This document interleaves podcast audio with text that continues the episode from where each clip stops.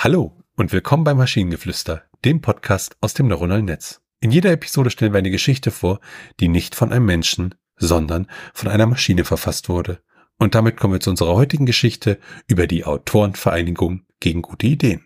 In der Stadt des geschriebenen Wortes eine posierende Metropole, in der jedes Buch, das jemals geschrieben wurde, ein organisch wachsendes Gebäude war, entstand eine ungewöhnliche Bewegung.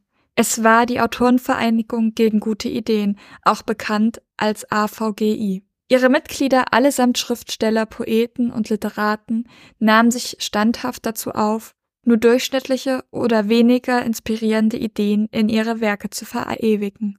Der Gründer von AVGI, Jakob Ungenau, ein vollbärtiger Mann mit Brille und stets zerzausten Haaren, behauptete, dass zu gute Ideen dazu führen würden, dass Leserinnen und Leser in ihrer Erwartung an Literatur einfach zu hohe Maßstäbe setzen würden. Bei uns geht es nicht um Genie und Inspiration, behauptete er geradezu stolz, sondern um solide Handwerksarbeit. Die Mitglieder von AVGI hielten regelmäßige Treffen ab, bei denen es weniger um Schreibworkshops oder Brainstorming-Sessions ging, sondern vielmehr darum, ausgetretene Pfade und klischeehafte Geschichten in ihren Werken beizubehalten. Routiniert vermieten sie außergewöhnliche Charaktere, innovative Plots oder überraschende Wendungen. Es waren harte Zeiten für die Leserschaft, die sich nach frischen, originellen Geschichten sehnte.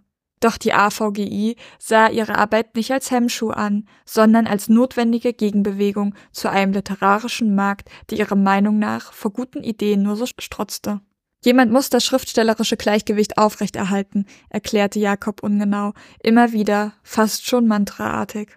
Mit der Zeit jedoch begannen die Bücher der AVGI-Mitglieder weniger und weniger Anziehungskraft auf die Leserschaft zu haben.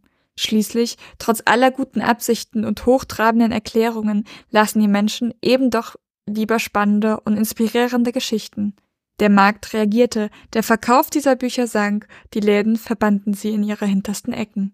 Angesichts dieser Realität zeigten sich einige Mitglieder der AVGI besorgt. Die Zweifel einiger Verfasser begannen an der Philosophie der Gruppe zu nagen. Eines Tages machte ein Mitglied namens Melinda klar den ersten Schritt. Sie schlug vor, dass sie vielleicht doch ein paar gute Ideen in ihre Geschichten einarbeiten sollten. Dies führte zu den gewaltigen Aufschrei innerhalb der AVGI. Dies war ein vollständiger Verstoß gegen ihre Grundlagen. Aber Melinda war unerschrocken. Sie argumentierte, dass es in Ordnung sei, etwas Neues zu wagen und dass keine Idee als zu innovativ oder zu unkonventionell ausgeschlossen werden sollte. Nach einem erbitterten Diskurs kam die AVGI zu einer wegweisenden Entscheidung. Die Autorenvereinigung gegen gute Ideen beschloss, sich aufzulösen und unter einen neuen Namen wiederzufinden. Die Autorensynergie für Inspiration und Dynamik, kurz ASID. Die Mitglieder ermutigten einander jetzt mutig zu sein, Risiken einzugehen, einzigartige Charaktere zu erschaffen und unvergessliche Geschichten zu erzählen. Und so fand die komische Saga der Autorenvereinigung gegen gute Ideen ihr unerwartetes Happy End. Die Öde der durchschnittlichen Idee wurde aufgegeben und die Stadt des geschriebenen Wortes erwachte zu einer neuen Ära der literarischen Blüte.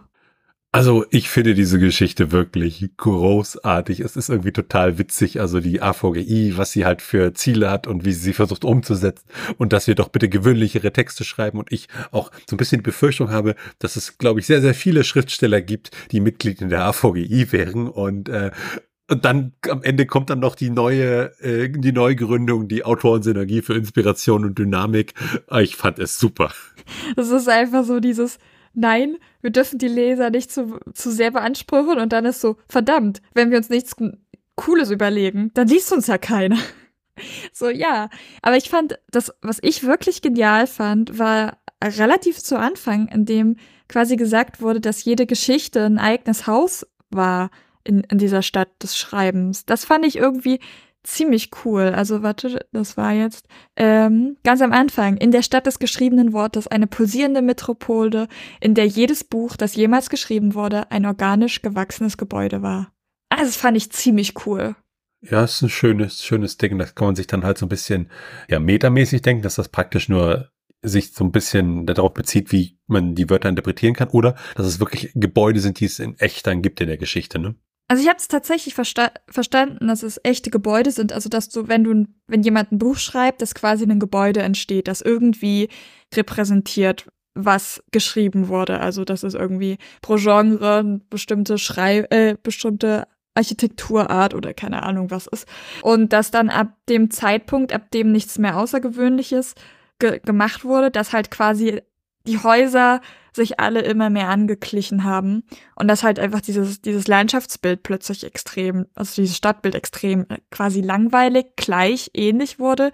Und das hat mir so ein bisschen tatsächlich gefehlt im Weiterverlauf der Geschichte, dass es, es wurde am Ende nochmal aufgegriffen, aber in der Geschichte selber wurde nie quasi nochmal erwähnt, was jetzt diese Angleichung der Texte quasi mit diesen Häusern macht.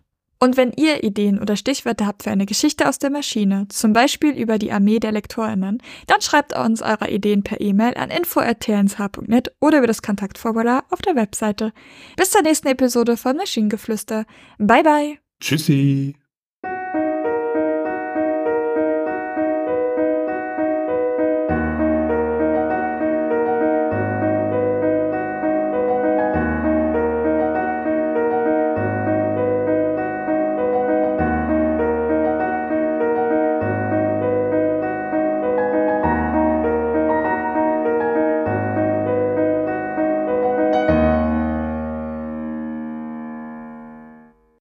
Eine Produktion von Tone H. T1H.net